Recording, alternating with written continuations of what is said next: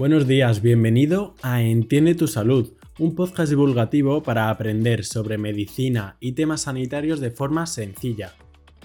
Yo soy Gonzalo Vaquero y me puedes encontrar en la web entiendetusalud.es y en las redes sociales arroba entiende salud. Hoy os traigo una charla con Fernando Gomollón, una persona con la que tenía muchísimas ganas de hablar de hecho, fue profesor mío el año pasado mientras estudiaba cuarto de medicina en Zaragoza y desde el principio me encantó su enfoque de la medicina. Vamos a hablar de dos enfermedades muy importantes, la enfermedad de Crohn y la colitis ulcerosa, enfermedades inflamatorias intestinales. Si quieres aprender sobre estas patologías te recomiendo muchísimo que te quedes hasta el final porque Fernando es un auténtico referente en este campo y gracias a que ve pacientes con estas enfermedades a diario, sabe cuáles son sus necesidades reales. Fernando es uno de los fundadores de la Asociación Española de Gastroenterología e igualmente uno de los fundadores del Grupo Español de Trabajo de Enfermedad de Crohn y de Colitis Ulcerosa, en 1990 por solo nombrar dos de los ejemplos de sus muchísimas aportaciones en el campo. Antes de empezar, quiero presentaros a Ucademy, el patrocinador del episodio. Atento porque esto es muy interesante. Ucademy es una plataforma 100% online, muy flexible y que se adapta al ritmo de cada uno. Tienen infinidad de opciones para prepararte selectividad, para acceder a una formación profesional o para muchísimas oposiciones, auxiliar de administrativo, de justicia, salud, de fuerzas y cuerpos del Estado, de educación primaria, en fin, la verdad que tienen mucha variedad, incluso tienen asesorías para academias enteras. Te hacen un planning personalizado y funcionan por medio de vídeos de unos 10 o 15 minutos en el que tú mismo marcas tu ritmo.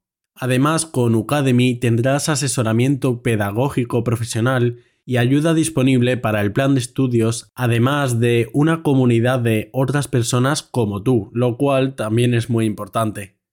Si tienes pensado formarte en algún campo, te recomiendo mucho que le eches un vistazo. Y atento aquí porque te voy a dejar un link en la descripción de este episodio por el que vas a poder meterte y ahí poner el código Entiende tu salud, todo junto y en minúsculas, por el que podrás tener una asesoría totalmente personalizada y gratuita que no conseguirías si no te metieras por mi enlace y con mi código. No te preocupes que te lo dejo todo en la descripción del capítulo. Y ahora volvamos a lo nuestro.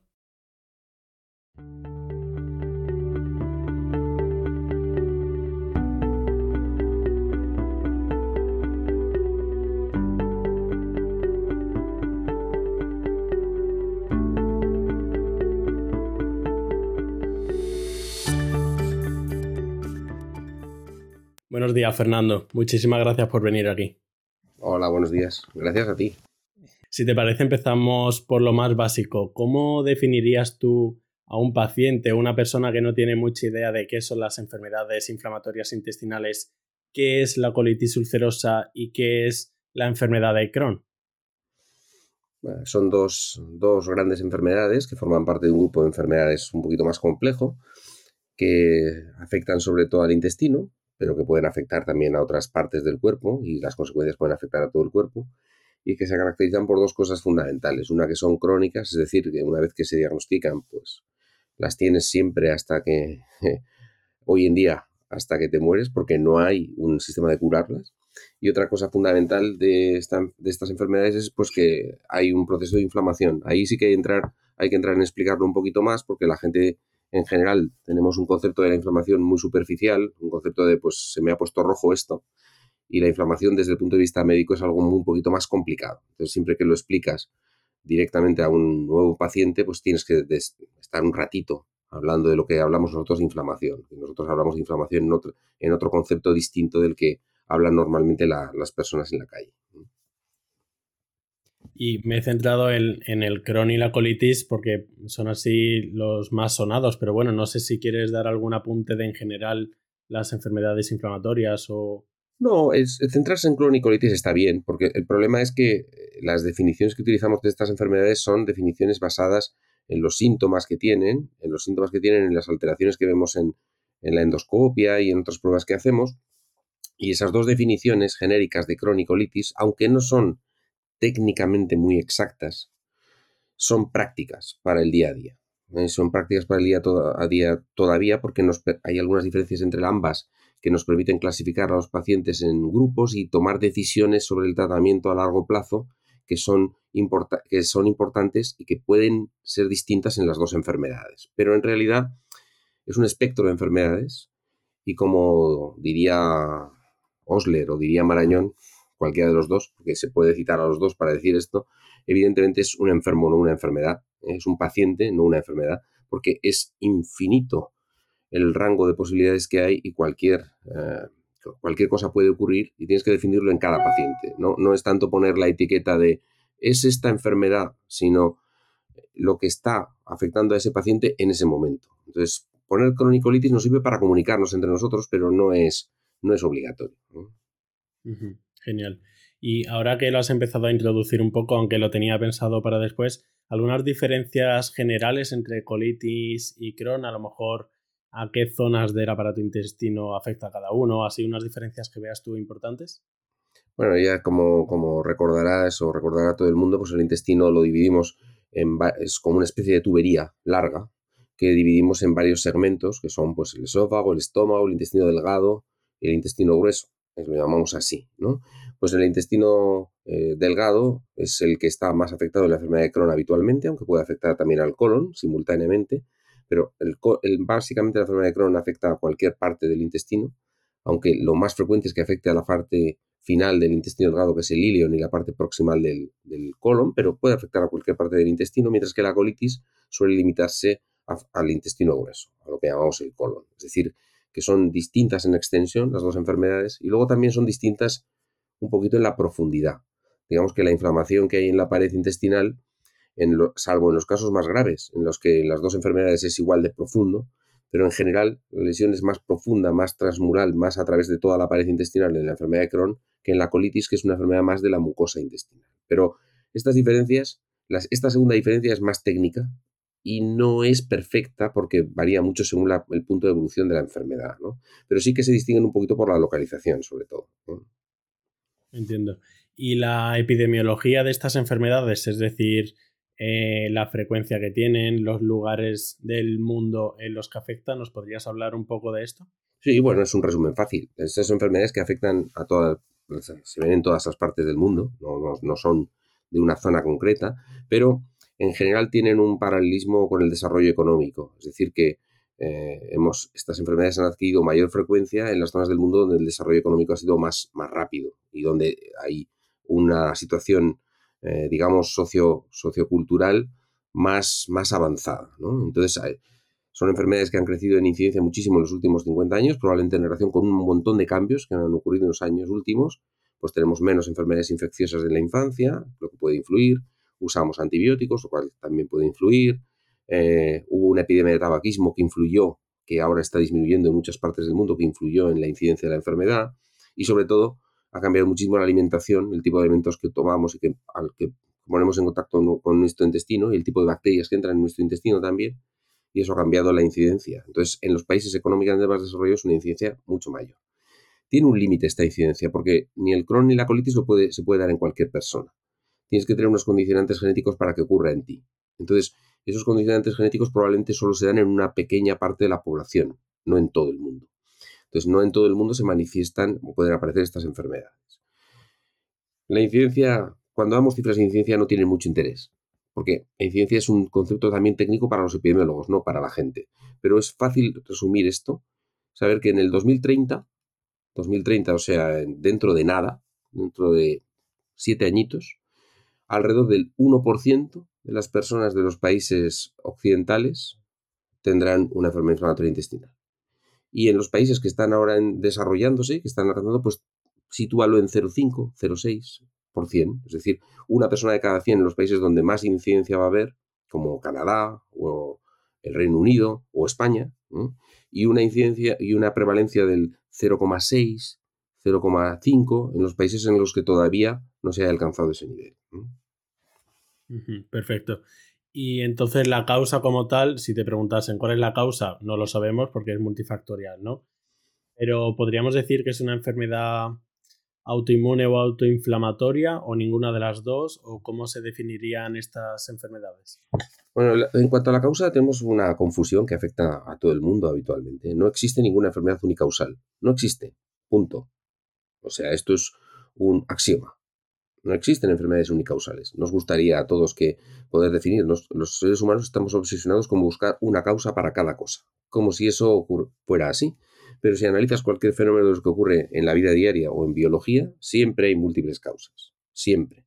se me ha fracturado la tibia porque me he caído, pero porque te has caído. Te has caído a lo mejor porque la suela del zapato no era la adecuada, o porque ese día había llovido y estaba el suelo mojado, o porque el alcalde de la ciudad compró las baldosas más baratas de, del mercado y resbalan, es decir, mil factores que influyen en que te resbales y tengas la fractura. Pues en las enfermedades, buscar una única causa es un grave error, que te hace no encontrar las causas reales. Entonces, lo que ocurre aquí es que es, multifactorial, por supuesto. Tienes que tener unos condicionantes genéticos para que puedas tener la enfermedad y tienen que darse unos condicionantes ambientales para que puedan darse la enfermedad. Una parte de estos condicionantes los conocemos. Conocemos qué genes se asocian a la enfermedad que algunos de ellos que se asocian, no que la causan, y conocemos que la alimentación que tomamos ahora es más probable que favorezca la enfermedad o que cuando, por ejemplo, por citar otro ejemplo, que cuando nos ponemos antibióticos a un niño muy pequeño, luego es más probable a lo largo del tiempo que haga una enfermedad inflamatoria intestinal. Pero el juego es múltiples causas y es un juego de probabilidades y de redes, no un juego de una cosa va a determinar tal cosa. Entonces conocemos parte de las causas que llevan a la enfermedad inflamatoria intestinal, en parte. Y luego sabemos cosas. Sabemos cosas que tú puedes tener los mismos genes, los mismos, dos gemelos univitelinos, dos gemelos idénticos, tienen eh, una predisposición a enfermedad inflamatoria, el uno fuma y el otro no, el que fuma suele hacer Crohn, el que no fuma suele hacer colitis, porque el efecto del tabaco en el desarrollo de las dos enfermedades es totalmente distinto. Por ejemplo, es decir, que movemos que son interacciones entre varios factores los que determinan la enfermedad, no un factor solo. Este modo de pensar de que la complejidad, la verdad que es de las cosas que me parecen más importantes en cuanto a, al cuerpo humano y la salud. Y esto último que has dicho del tabaco, que como, claro, siempre se saca esto de que el tabaco es un factor de riesgo para el Crohn, pero no es un factor de riesgo para, o incluso es protector, ¿no? Para la colitis. Lo que pasa que siempre me da cosa decirlo y siempre lo intento coger con pinzas por el tema del tabaco. No sé qué, si nos puedes hablar un poco más del efecto del tabaco y por qué no es negativo en uno y sí en otro. Bueno, el, tabaquismo tiene. Eh, el tabaquismo globalmente es dañino para la humanidad ¿eh? y ha sido responsable, es responsable de grandes epidemias como la epidemia del cáncer de pulmón, ¿eh? que hay, por ejemplo, durante los últimos 20 años pues, ha habido una tasa de cáncer de pulmón elevadísimo en mujeres en Francia, 30 años después de que se extendiera la costumbre estúpida de fumar. También a las mujeres que hasta entonces se habían librado porque habían sido más listas que los hombres no fumando. Entonces, el, el, tabaquismo es globalmente dañino y claro, cuando hablas del tabaco, siempre hay que tener mucha prudencia. Porque decir, este protege la enfermedad. Hay dos o tres enfermedades que son menos frecuentes en los que en los fumadores. Una es la colitis ulcerosa, otra es la enfermedad de Parkinson, hay varias enfermedades que son un poquito más menos frecuentes. En el caso de la colitis y del Crohn, el efecto del tabaco en la, en la enfermedad es complejo de analizar. Influye a través de varios factores, pero influye, sobre todo parece que lo último que sabemos, aparte que influye en la modulación vagal de la inflamación, la modulación a través del nervio vago, en la, de la inflamación intestinal, creemos que el factor fundamental a través del que influye es cómo modifica la microbiota del intestino que son hallazgos de los últimos meses. Entonces, la modificación de la microbiota que hace el tabaco cambia la microbiota y la microbiota que altera, se altera en la colitis no es la misma que se altera en el Crohn, no es exactamente idéntica. Entonces, por lo que sea, a la microbiota que, se asocia con el Crohn, el tabaco la favorece y al, y al contrario, a la microbiota que favorece a la colitis. Entonces, lo más curioso es que la colitis es especialmente frecuente en exfumadores. Esto es lo más curioso que parece que como si el tabaco eh, en la colitis estuviera protegiendo no tanto de la enfermedad como de la aparición de la enfermedad. O sea que durante el tiempo que el paciente permanece fumando no aparecen los síntomas y un año, dos años después de dejar de fumar aparecen los síntomas. Lo cual es un efecto curioso porque no te quiere decir que proteja de la enfermedad. A lo mejor solo protege de los síntomas y no de la enfermedad. Entonces, es posible incluso que favorezca la enfermedad y proteja de los síntomas. O sea, no, es una relación siempre compleja. Este concepto de complejidad y de hablar, pensar siempre en red, nos cuesta mucho a los seres humanos, porque nos gusta la unicausalidad, nos encanta, nos encanta ¿eh? ver. Eh, y además nos encanta porque evolutivamente nos ha salvado muchas veces. O sea, si tú estás en la sabana y eres un hombre de hace, una, hombre, una mujer de hace un millón de años, bueno, un Homo erectus, por ejemplo, pues si se mueve la hierba delante de ti, mm, sales corriendo. Porque puede ser un león. Solo será un león algunas veces, pero tú no te puedes parar a pensar. Te habrás equivocado nueve de cada diez veces, pero la vez que no te has equivocado, has salvado el pellejo. Entonces, eso ha, construido en nuestro cerebro, ese tipo de relaciones causales, ha construido en nuestro cerebro el gusto por las relaciones causales de esto, y sobre todo las relaciones temporales. Esto está antes, esto va después. Pero las enfermedades no son así. Las enfermedades son muchas causas porque la biología es extraordinariamente compleja. Cada día aprendemos más sobre la complejidad de la biología. Si hablamos de cientos de miles de proteínas, no podemos esperar que todo sea tan simple como A lleva a B. Y esto también pasa con el tabaco y la enfermedad inflamatoria. Pero, en síntesis, fumar es un grave error. Siempre. Y bueno, y también decir el tabaco, que no sé cuántas sustancias puede tener el tabaco, pero cientos. Y pensamos en la, en la, en la nicotina, ¿no? Pero bueno, tendrá cientos de sustancias. Se, estima, se estima, que unas 4.000 aproximadamente. Pero tú en el laboratorio puedes aislar las sustancias o puedes utilizar humo del tabaco.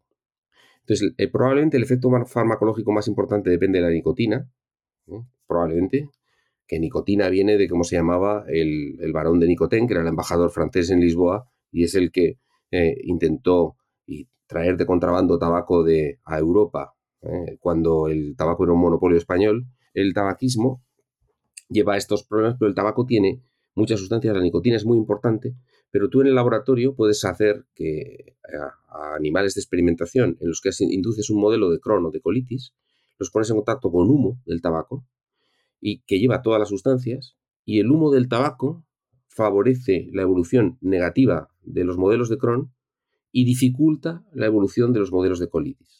O sea que no sabes exactamente cuál es la sustancia más importante, aunque estimamos que probablemente es la nicotina, pero desde luego el humo del tabaco, el tabaco en sí, favorece, eh, digamos, se asocia epidemiológicamente con la enfermedad. Sí, sí, ya lo entiendo. Aunque bueno, siempre por otro lado pienso que todo ese dinero invertido a por cómo el tabaco es bueno para la colitis, igual se podría dedicar a otra cosa más útil.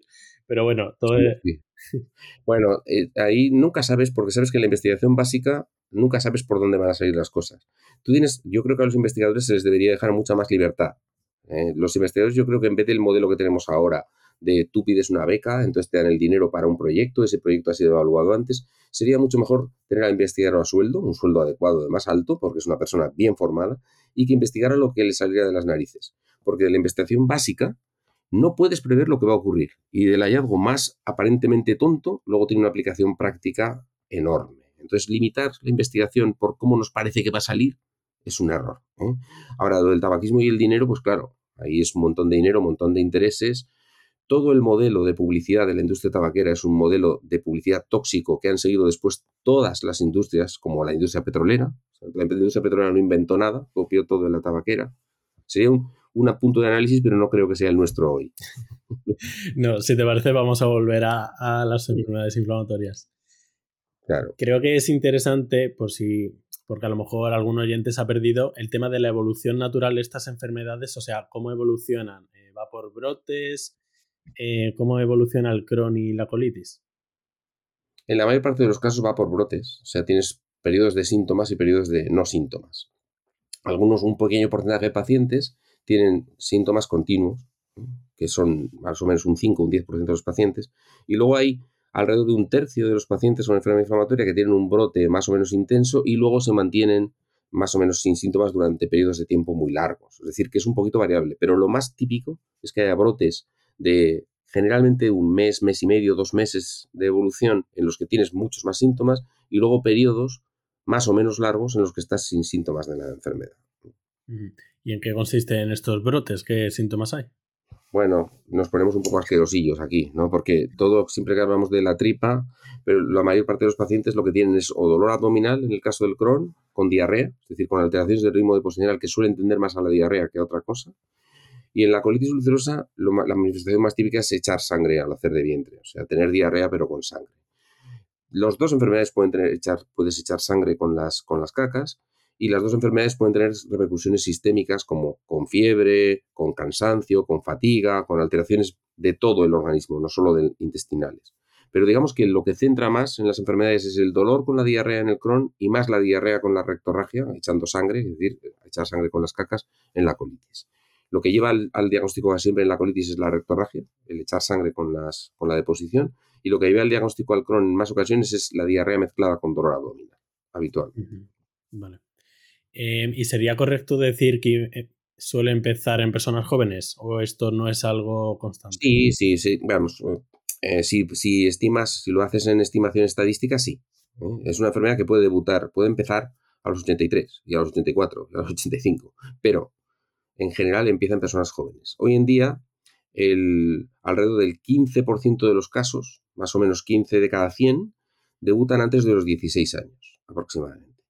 Y eh, hasta el 50 o 60% de los casos debutan antes de los 30. O sea, cuando tú miras las series, ves que la edad media de, muchos, de muchas series de estas enfermedades, cuando haces cualquier estudio, es 42, 43 años, la edad media, pero muchos de los pacientes llevan a 8 o 10 o 12 años ya con la enfermedad. Entonces, mm, suelen debutar entre los 15 y los 30, es el rango de edad más frecuente. Genial. ¿Y qué factores? ¿Se conocen algunos factores que pueden provocar un brote? No sé, alguna enfermedad, inmunodepresión. se, suele, decir que tras eh, un periodo de estrés y tal y cual, pero esto es, eh, cuando se ha tratado de comprobar con estudios controlados, no se confirma más que en casos eh, muy excepcionales, en mi opinión, aunque esto hay muchas opiniones. Y luego sí que es posible que un cuadro de una gastroenteritis, por ejemplo, aguda, pues provoque un brote de la enfermedad inflamatoria. Y luego se discute mucho si el uso de algunos fármacos puede provocar brotes, como el uso de antiinflamatorios y tal, pero es una asociación débil. Yo creo que en la mayoría de los brotes son totalmente imprevisibles, hoy por hoy, ¿eh? hoy por hoy. No podemos prever cuándo van a ocurrir. Bueno, se me ocurre a mí a lo mejor eh, el dejar de tomar un tratamiento. Bueno, esto es otra cuestión diferente. Si tú estás con tratamiento por la enfermedad y dejas de tomar el tratamiento, por supuesto, te expones.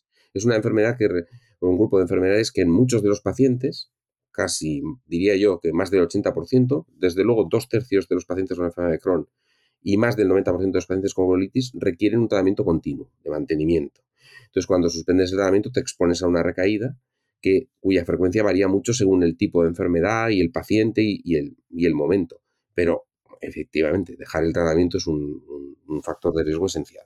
Eso no lo he dicho porque eh, ahí me has pillado, porque no, no, es, no es la que piensas como desencadenante externo, pero es un desencadenante muy habitual. Em, y bueno, imagino que una pregunta frecuente que te harán los pacientes es, ¿y este tratamiento de mantenimiento, uno, va a ser para toda la vida? Y dos, ¿cuál es? Eh, ¿Serían corticoides o nos puedes dar unas...? bueno, hay los tratamientos que hace si estuviéramos hace 30 años, ¿eh? cuando estaba yo estudiando, bueno, 30 no, ya hace más, que estaba yo como tú ahora que estás eh, estudiando, pues o medicina, pues yo en aquellos momentos teníamos dos tratamientos básicos, los corticoides y la cirugía. Y luego en algunos pacientes utilizábamos inmunosupresores para mantener la respuesta. Eh, los corticoides no son útiles para el mantenimiento, o sea, cuando los mantienes un tiempo, mm, lo que hacen es perjudicar más que beneficiar, solo son útiles para el brote agudo. Y la cirugía sí que es útil para el mantenimiento cuando funciona. Y los inmunosupresores también son útiles para el mantenimiento. Pero ahora ha cambiado totalmente el panorama. Ahora tenemos, eh, seguimos teniendo corticoides, tenemos inmunosupresores, tenemos la cirugía también como herramientas que no se han perdido, pero tenemos también anticuerpos monoclonales dirigidos a varias cosas a, varios, a varias proteínas y a varios eh, intermediadores de la respuesta inmunológica que funcionan en la enfermedad. Y tenemos también otro gran grupo de moléculas pequeñitas, de nuevas moléculas, que son inhibidores de JAK quinasa y también inhibidores de SP1, que son otras nuevas moléculas que están entrando en el grupo de fármacos que podemos utilizar. Y entonces hemos pasado de, de tener dos cosas a tener ahora mismo en la colitis ulcerosa 10 cosas diferentes útiles para poder manejar a los pacientes. Y algunos de estos tratamientos son eficaces en la fase aguda, otros en la fase crónica, y algunos, los más nuevos, son eficaces en la fase aguda y en la crónica, lo que pasa es que no siempre con las mismas dosis o ritmos de administración. Y ahora que has comentado lo de la cirugía, porque sí que sé que una preocupación frecuente en estos pacientes es el temor por tener que hacer una ostomía o algún tipo de cirugía que te quiten pues un pedazo de intestino. ¿Esto es algo frecuente? Mm, si te preguntas más La cirugía, lamentablemente, lamentablemente, todavía tenemos que hacer cirugía en un, alrededor del 10% de los pacientes con colitis a lo largo de su vida. No ha disminuido mucho el requerimiento y, hacemos menos. Y en el caso del Crohn, sin embargo, sí que sigue necesitando cirugía muchos pacientes. Digamos que menos que antes, porque antes eh, hasta el 70 o el 80% de los pacientes a lo largo de su vida necesitaban una cirugía por el Crohn y ahora debe estar alrededor del 30-35%, es un tercio de los pacientes los que necesitan cirugía. Cada vez tenemos fármacos y medicamentos más eficaces y necesitamos menos cirugía. Pero la cirugía sigue siendo una herramienta importante. Yo creo que más que tenerle miedo, porque ostomías, por ejemplo, o sea, anos contra natura, tenemos que hacer muy pocas veces. ¿eh? Más que tenerle miedo, lo que hay que saber es que esa herramienta existe y utilizarla en el momento oportuno. Si la utilizas en el momento oportuno es una herramienta utilísima. Se transforma en una herramienta muy poco útil cuando se deja al final como en el paciente que ya no se puede hacer otra cosa. Hay que usarla en el momento oportuno. Entonces la cirugía muchas veces se dice cuando fracasa el tratamiento médico, error. La cirugía de la enfermedad inflamatoria hay que utilizarla cuando es necesaria. Y a veces es la primera vez que ves la enfermedad. Es decir, hay que ver en cada caso todas las herramientas que tienes de tratamiento, las tienes que conocer y tienes que aconsejarle al paciente la más adecuada en cada momento, que son totalmente, momentos totalmente distintos. Y el tema de las ostomías sí que creo a lo mejor como que no, no se habla mucho de ellas y después los pacientes, aunque parezca una cosa anemia, sí que es algo que les causa bastante malestar, ¿no? bueno, las ostomías, primero, primero, con una ostomía puedes hacer una vida normal y ser un atleta, eh, un atleta olímpico. Es decir, cuidado con esto. Es decir, primero, que le tengas miedo a la ostomía o que le tengas miedo al cáncer, perfecto. Eres muy libre de tenerle miedo pero a veces la ostomía es lo que te permite vivir y te permite vivir después una vida normal. Entonces, yo creo que en la ostomía, por ejemplo, lo más importante es ponerte en contacto, ponerte en contacto con personas que ya tienen la ostomía y ver cómo han podido desarrollar después una vida prácticamente normal. ¿eh? Por supuesto, es un cambio, pero es un cambio que a veces te permite vivir de forma perfecta casi, cuando antes de hacerte la ostomía estabas en una situación de una enfermedad que te había, te había amargado la vida durante meses y meses. O sea que eh, esto lo fundamental es conocer personas que han sufrido lo mismo y hablar con ellas. Entonces eso es lo más importante. Pero por fortuna, en la enfermedad inflamatoria intestinal, el asociacionismo está bastante bien desarrollado y tenemos buenas asociaciones de pacientes que te pueden ayudar muchísimo en el, en el conocer a otras personas que han sufrido lo mismo que tú o que pueden sufrir lo mismo que tú. También es cierto que cada vez necesitamos menos ostomías. Y el tema este de la asociación de los pacientes en un mundo tan globalizado, como decíamos, off record, y, digitalizado, la verdad que en este sentido seguro que ha avanzado muchísimo. Sí, bueno, hay asociaciones de pacientes en todas partes. ¿eh? Lo que no están demasiado bien comunicadas unas con otras todavía. Pero vamos, hay asociaciones de pacientes en cada país. En España tenemos en cada región, o sea, hay asociaciones, por ejemplo, la de Cataluña es tremendamente activa, aunque hay un grupo nacional que es eh, ACU, que, mm, digamos, conjuga esfuerzos de todos. También una asociación europea, la EFCA, que te permite, que te puede ayudar en muchos países de Europa y es, es, un, grupo de las asociaciones europeas y tienes asociaciones tremendamente desarrolladas también en, en, Reino Unido, en Australia, en Estados Unidos, en Argentina. En Argentina hay asociaciones, por ejemplo, hay una fundación argentina llamada Fundecu, que eh, es de la zona de Neuquén, por ejemplo, que ayuda muchísimo a los pacientes y esta es una fundación tanto mixta pacientes médicos, es decir, mm, hay muchas asociaciones de pacientes y en general funcionan en la enfermedad inflamatoria bastante bien. Y en cuanto al tema de enfermedad inflamatoria y cáncer, porque creo que también es una pregunta bastante frecuente, ¿El Crohn y la colitis se relacionan con el cáncer y de qué modo? Bueno, la colitis y el Crohn cuando afectan al colon aumentan un poquito la incidencia de cáncer de colon a largo plazo si se mantiene la inflamación. Es decir, que comparado con una persona que no tenga la enfermedad tienes un riesgo un poquito mayor de tener un cáncer en el colon. Eso es la teoría y lo que hemos dicho siempre.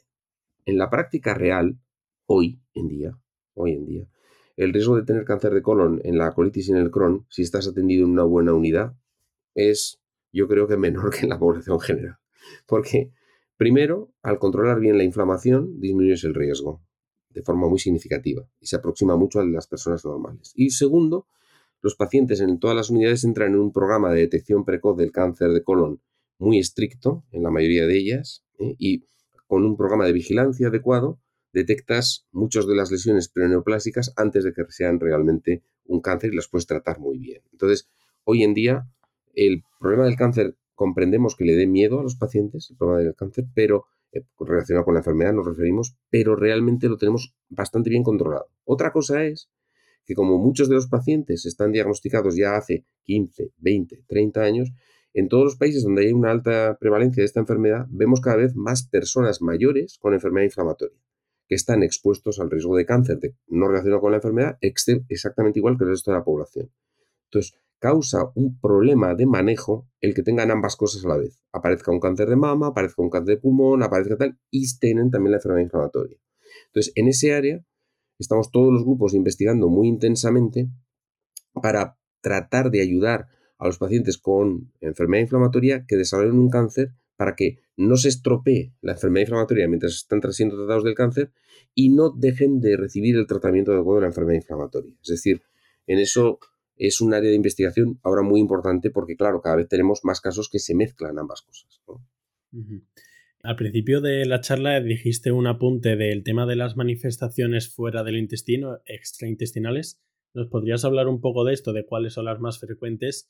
Y a mí, sobre todo, em, siempre me he preguntado el por qué. ¿Por qué hay afectaciones extraintestinales? Bueno, una parte de las cosas que no conocemos son la relación que tiene la microbiota con, esto, y la microbiota es un enlace con algunas manifestaciones extraintestinales que tienen que ver con esto. Y entonces, eh, alteraciones de la microbiota intestinal, la permeabilidad intestinal, pues influyen. Pero vamos, las manifestaciones que tenemos más comunes son las articulares, son muy comunes, ¿eh? tanto axiales como, o sea, tanto en la columna como periféricas en otras articulaciones. Las manifestaciones ya eh, dermatológicas, que también se asocian a la enfermedad. Oftalmológicas también, que ya son mucho menos frecuentes. Tenemos en realidad en muchos órganos, ¿eh? podemos tener manifestaciones extraintestinales. Y quizás ahora la que más problemas nos causa en estos momentos es eh, una manifestación difusa que es, que es, la fatiga, el cansancio fácil de. Mm, que es relativamente difícil de definir, pero nos causa muchos problemas, les causa muchos problemas a nuestros pacientes porque eh, a veces, a pesar de conseguir un tratamiento adecuado según nuestros parámetros de la enfermedad, el paciente sigue teniendo fatiga, sigue, siendo, sigue sintiéndose cansado. Y esto es como digamos, si en la población general igual es un 15% de las personas a las que les preguntas, haces un cuestionario validado y tienen una, fatiga, pues en la enfermedad inflamatoria muchas veces, incluso en remisión, 40-50% de los pacientes siguen manteniendo esta fatiga. Y no sabemos exactamente por qué es. Pensamos que es el control de la inflamación no hemos conseguido que sea al 100% todavía. Pero vamos, la que más la que más problemas de manejo nos causa diariamente son las articulares.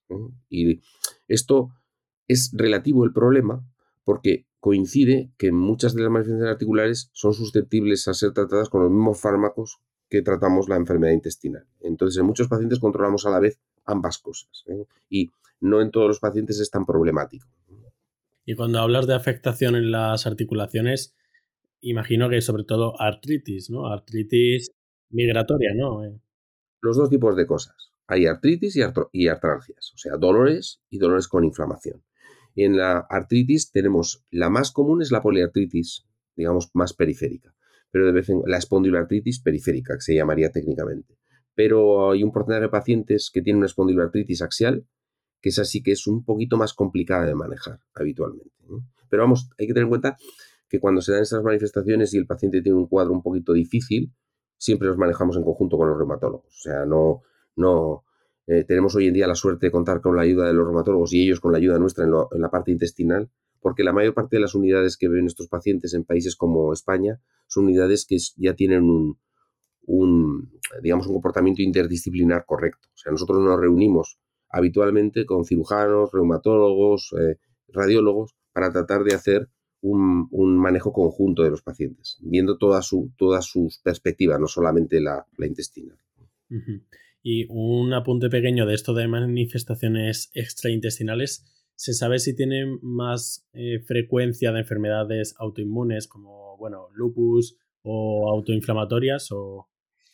Mm, bueno, eso que eso no te lo he respondido antes, si, son clasificables como autoinmunes o como autoinflamatorias. Bueno, es que el, como autoinflamatorias no, ¿eh? pero como autoinmunes, el concepto de autoinmune es un poquito eh, diferente según las personas que consideren estas enfermedades. Hay personas que son muy estrictas y consideran enfermedad autoinmune una enfermedad en la que has identificado el antígeno responsable y es un antígeno del propio organismo, que sería, entonces esto lo podrías hablar en el lupus, y hay personas que extienden la enfermedad autoinmune a cualquiera de las enfermedades que llamamos inmunológicas, artritis reumatoide, la enfermedad celíaca, la enfermedad inflamatoria intestinal, el asma, etc. ¿Es una enfermedad con componente inmunológico? Seguro. Autoinmune no podemos decirlo porque no hemos identificado antígenos que desencadenen una reacción autoinmune. Y luego, si tiene relación con otras enfermedades autoinmunes, sí, pero eh, por ejemplo, pues tenemos un poquito más de frecuencia de enfermedad celíaca en los pacientes que tienen una enfermedad inflamatoria intestinal, o tienes más frecuencia de estas artritis que hemos mencionado. Pero en el lupus no es de las cosas que vemos a menudo en la enfermedad inflamatoria intestinal. En la mayor parte de las, de las series, el lupus. El lupus nos causa un problema a nosotros, no el lupus en sí, sino que a veces con algunos de los fármacos que, utilizamos inducimos nosotros un lupus farmacológico, pero esto ya es una cosa muy concreta. ¿eh? Y, esos pacientes tenemos que cambiar totalmente de medicación para evitar ese problema. Y me gustaría saber, em, dentro de todos tus pacientes, cuáles son las preocupaciones principales de, de ellos, a lo mejor cuando son diagnosticados, cuando ya llevan años, seguramente ya aprendan a convivir con la enfermedad, pero ¿cuáles son las principales preocupaciones? Cuando son diagnosticados, sus principales preocupaciones son el cáncer, el riesgo de la ostomía y, el, no terminar de creerse que han sido diagnosticados de una enfermedad crónica. Que eso siempre cuesta asimilarlo y cuesta semanas o meses. No, nunca lo asimilas en la primera visita. Eso el ser humano en la primera visita tienes la reacción de negación y esto piensas que se te va a curar y que no es cierto que sea crónico y pero preocupan cáncer y tal. Según la enfermedad va avanzando y van teniendo más síntomas, lo que les preocupa son los síntomas que incapacitan. Y lo que preocupa a los pacientes puede ser una cosa que no tenga nada que ver con lo que pensamos inicialmente los médicos. Por ejemplo, a muchos pacientes les preocupa dónde puñetas hay un baño en el camino cuando voy a trabajar. ¿Ese baño es accesible o no? ¿Está abierto a la hora que yo paso? ¿Me van a poner pegas para entrar en ese baño? O sea, por ejemplo, las preocupaciones del paciente pueden ser la incontinencia. Eso es una preocupación tremenda la preocupación de la urgencia de tener que ir corriendo al baño, la preocupación de hablar de la caca con otras personas. Eso es difícil de entender, pero son enfermedades, es, es fácil hablar de algunas enfermedades, difícil hablar de las enfermedades intestinales porque dan mucha vergüenza y al paciente le preocupa y a veces no lo cuenta ni en el trabajo ni a la familia por este aspecto escatológico de las enfermedades intestinales. ¿no? Entonces, hay muchas preocupaciones del paciente que no terminamos, no son exactamente las mismas preocupaciones del médico y nunca de hecho, no son exactamente, a veces ni se parecen. Entonces, nunca podemos manejar esta enfermedad sin conocer cuáles son las preocupaciones de los pacientes. Y esto lo aprendemos haciendo estudios y dejando que los pacientes hablen y cuenten cosas. Es más, a quien mejor se las cuentan no es a nosotros. En las unidades de enfermedad inflamatoria intestinal, en todas las unidades españolas avanzadas, tenemos ahora enfermera en la unidad. Eh, a la enfermera se le cuentan las cosas muchísimo mejor Tal vez porque el paciente estime que la distancia social es menor y le facilita la comunicación, tal vez por lo que sea, pero con nuestras enfermeras se establece un vínculo de confianza con los pacientes que hace mucho más fácil conocer las verdaderas preocupaciones de los pacientes. Y eso ha sido una ganancia, el disponer de una enfermera especializada en la unidad, una ganancia, mm, no sé cómo diría, yo creo que mm, ha sido más ganancia casi que los fármacos modernos que tenemos en, estos momentos. O sea, esa relación que hacen con nuestras enfermeras es algo vital para los pacientes. Eh, te quería preguntar, mm, una persona que es diagnosticada por alguna enfermedad inflamatoria intestinal, ¿qué puede hacer por ella misma? Si, si te preguntan, ¿qué puedo hacer yo? ¿Puedo hacer algo para, para mejorar mi pronóstico? Comer bien. Y comer bien significa comprar bien en el supermercado. O sea, no comprar porquerías no comprar alimentos ultraprocesados y no tomártelos, puede comer bien. Tomarse el tratamiento después de haberlo comprendido. O sea, una vez que ha establecido una negociación con su médico y han llegado a un acuerdo, respetar ese acuerdo de la medicación o de lo que sea, los consejos que le hayan dado, no fumar y quejarse pronto siempre que está mal. Si tratar de establecer comunicación con la unidad correspondiente pronto, porque los brotes son siempre mucho más fáciles de controlar al principio que cuando pasan semanas. Entonces, las cosas que puede hacer el paciente son estas. Comer bien, respetar el acuerdo de medicación o de, o de manejo con, con, que haya llevado con estos, tener confianza para llamar cuando hay un problema y, por supuesto, no fumar. Estas son las cosas que puede poner el paciente encima de la mesa. Sobre todo el, el comunicarse, el comunicarse, el tratar de hacer el esfuerzo de comunicarse con su unidad lo mejor posible. Que nosotros ahora tenemos todos las unidades canales abiertos a través del correo electrónico, a través del teléfono, a través de, incluso en algunos casos con aplicaciones y con redes sociales. Entonces es tratar de, comunicarse con nosotros, ¿no? callarse. ¿Y el ejercicio físico le darías... sí, sí, también, también, también, por supuesto, el ejercicio físico es bueno para toda la salud, ¿no? Ya por la enfermedad inflamatoria intestinal nos va a situar al paciente en unas condiciones mucho mejores. O sea, aparte de las complicaciones que tenemos cuando tiene un ingreso en el hospital, una de las complicaciones que tenemos es la atrofia muscular que podemos inducir por la medicación y por el ingreso. Bueno, el paciente que tenga una buena condición física va a tener una recuperación muchísimo mejor. O sea, evidentemente, todo lo que sea un estilo de vida saludable no te evita la enfermedad. No te la evita, pero disminuye los problemas y sobre todo hace, hace que las recuperaciones sean siempre mucho más sencillas. Genial. No sé si quieres añadir algo más de las enfermedades inflamatorias. Bueno, podríamos estar añadiendo todo lo que quisieras. Yo ya sabes que eso me gusta y tenemos aquí ah, y la información que hay es abundantísima, etcétera, etcétera. Pero vamos, yo añadir una cosa solo y es que decir que yo creo, ¿eh? es una opinión, por supuesto, es sesgada porque soy de aquí, pero creo que el país del mundo donde mejor se atienden las enfermedades inflamatorias intestinales es España, con diferencia.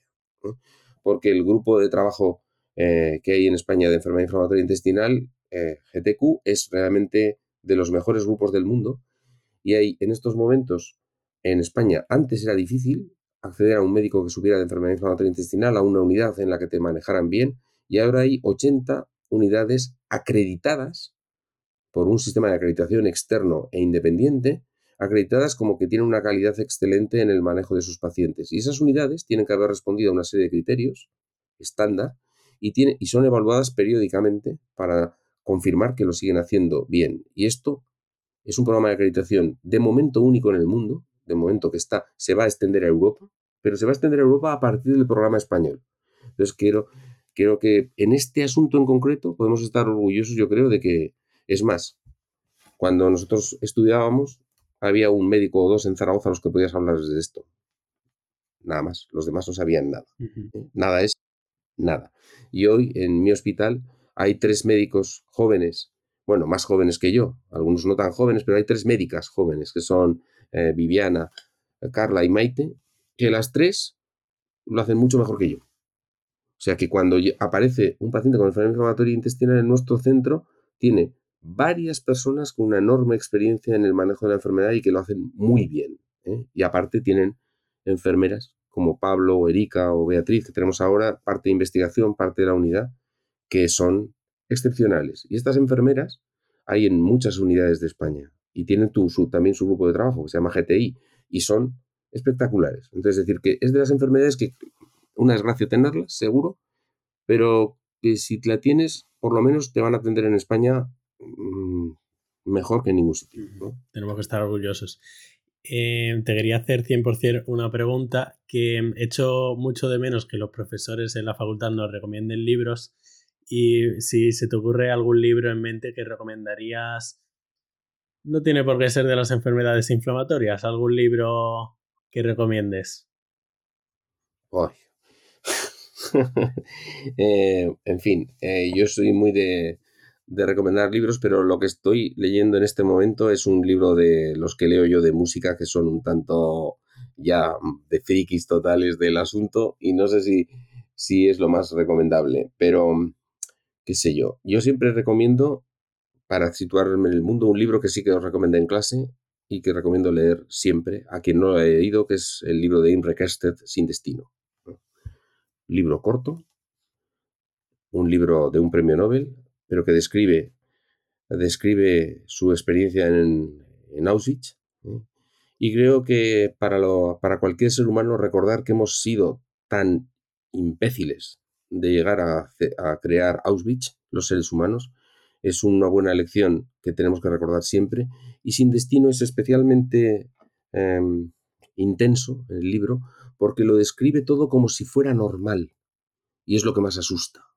Tú vas leyendo el libro y él, él ha, decidido contarlo no desde el punto de vista trágico o cómico o literario, sino simplemente me levanto una mañana y entonces pum, pum, me llevan al campo de concentración y veo esto. Es como si fuera su mañana normal y eso es lo más terrorífico que, llegó a, que las personas llegaran a normalizar en su cabeza un campo de concentración. O un campo, mejor dicho, Auschwitz era un campo de exterminio, que había de concentración y exterminio, y había cientos. Hablamos de Auschwitz, pero bueno. Entonces yo, el libro Sin Destino es el que, si tuviera que escoger uno para recomendar, recomendaría porque además cualquiera que lo quiera leer, que tenga cierta sensibilidad, le va a llevar solo una tarde. Y si tiene sensibilidad humana, se va a emocionar eh, realmente. Perfecto. Pues si te parece lo dejamos aquí. Cuando tú quieras. Muchísimas gracias, Fernando. Faltaría más. Cuando cualquier cosa que quieras, Gonzalo. Cuando sea. ¿eh? Un abrazo.